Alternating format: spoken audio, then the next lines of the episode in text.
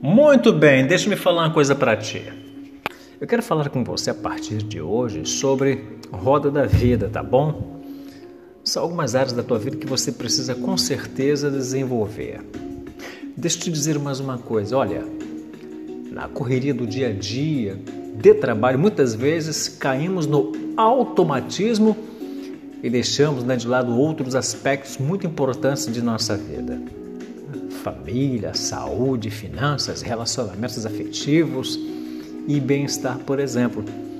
Tudo isso faz parte deste conjunto que, de forma alguma, deve ser preterido em função apenas da carreira. E sabe por quê? Porque é o alinhamento e a congruência entre todas as partes de nós que realmente nos ajuda a construir a prosperidade, o sucesso, a paz interior e a felicidade que tanto buscamos e merecemos ter, tá? Então, nesse sentido, a ferramenta Roda da Vida, muito utilizado em processos de coaching, existe exatamente para apoiar as pessoas a identificarem os pontos de sua vida que estão em harmonia, suas prioridades, bem como aqueles que precisam de maior atenção e cuidado.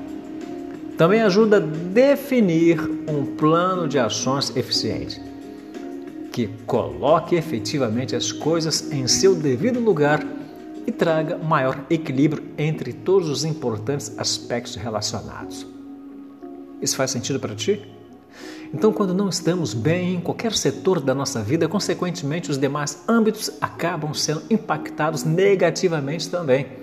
Com isso, estes desequilíbrios acabam limitando diretamente o nosso crescimento profissional, pessoal e até mesmo emocional. Isso te faz lembrar alguma coisa? Hum?